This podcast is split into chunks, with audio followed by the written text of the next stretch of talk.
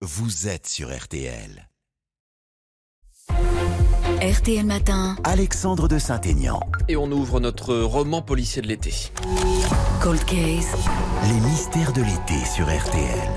Quand une affaire criminelle n'est pas élucidée, qu'elle finit par être classée sans suite, on appelle ça un cold case. Depuis un an, le ministère de la Justice a créé un pôle spécialisé au sein du tribunal de Nanterre pour ouvrir certaines de ces enquêtes et tenter d'apporter des réponses aux familles. Ce matin, retour sur l'affaire Tatiana Andujar. En 1995, Tatiana disparaît près de la gare de Perpignan. La piste d'un tueur en série est écartée. Patrick Tégéraud nous replonge au cœur de ce mystère. Nous sommes le 24 septembre 1995. Tatiana est une jeune et jolie lycéenne de 17 ans. C'est dimanche, fin d'après-midi, elle rentre de week-end et elle appelle ses parents. Ne vous inquiétez pas, tout va bien, je vais, je vais rentrer. Marie-Josée Garcia est la mère de Tatiana, mais la jeune fille ne retournera jamais dans la maison familiale de Loupia. Je savais que c'était grave, ça lui ressemblait pas. En plus, elle nous appelle dimanche pour nous dire qu'elle va rentrer. Donc je sais pas comment elle rentre, d'où elle rentre, avec qui elle rentre. euh, voilà, c'est le flou total et c'est une angoisse terrible. C'est le cauchemar qui commence en fait. Et le cauchemar n'est toujours pas terminé.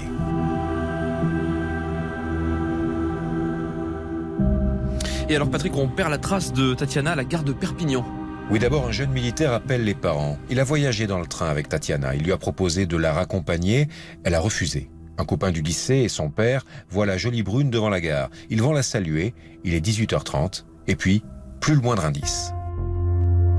C'est le flou total, c'est le flou total. Donc on sait pas si elle est morte, si elle est vivante, si elle a été séquestrée, si elle est dans un réseau de prostitution. En fait, on peut tout imaginer, tout et n'importe quoi. Les parents lancent un appel à témoins dans la presse, mais les gendarmes n'avancent pas. Ils ont longtemps cru à une fugue. Donc euh, c'est une dépression nerveuse. Pendant un an, je vais vivre sur le canapé. Je vais aller manger ou prendre une douche que si euh, son père est là pour répondre au téléphone. Je ne vis que par Tatiana, pour Tatiana, et voilà pendant plus d'un an. Et puis c'est le coup de massue sur la tête. Après moins de deux ans d'enquête, le juge prononce un non-lieu insupportable pour les parents. Ils engagent un détective privé et montent une association. Ils font leur propre enquête.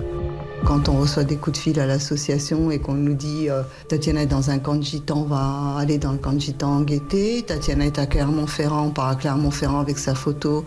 On une rêve partie, on va dans des rêves parties. euh, on fait ce qu'on peut avec euh, les moyens qu'on a. Et pas plus de résultats. Alors l'enquête est, est relancée parce que trois jeunes femmes disparaissent dans ce même quartier de la gare de Perpignan. Oui, c'est ce qu'on appelle l'affaire des disparus de la gare de Perpignan. Mokhtaria Chaïb et Marilène Gonzalez ont été atrocement mutilés et le corps de Fatima Idraou est retrouvé dénudé dans un étang.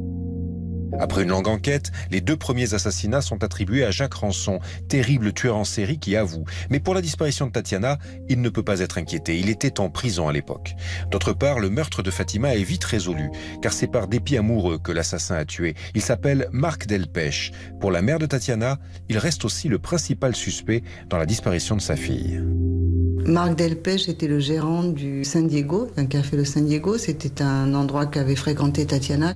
Et puis on tombe sur de- dans les affaires de Tatiana sur un flyer qui vante euh, une soirée pour le 24 septembre au San Diego, donc jour de la disparition de Tatiana. Ça fait froid dans le dos. Il faut savoir que Marc Delpech avait rencontré Tatiana.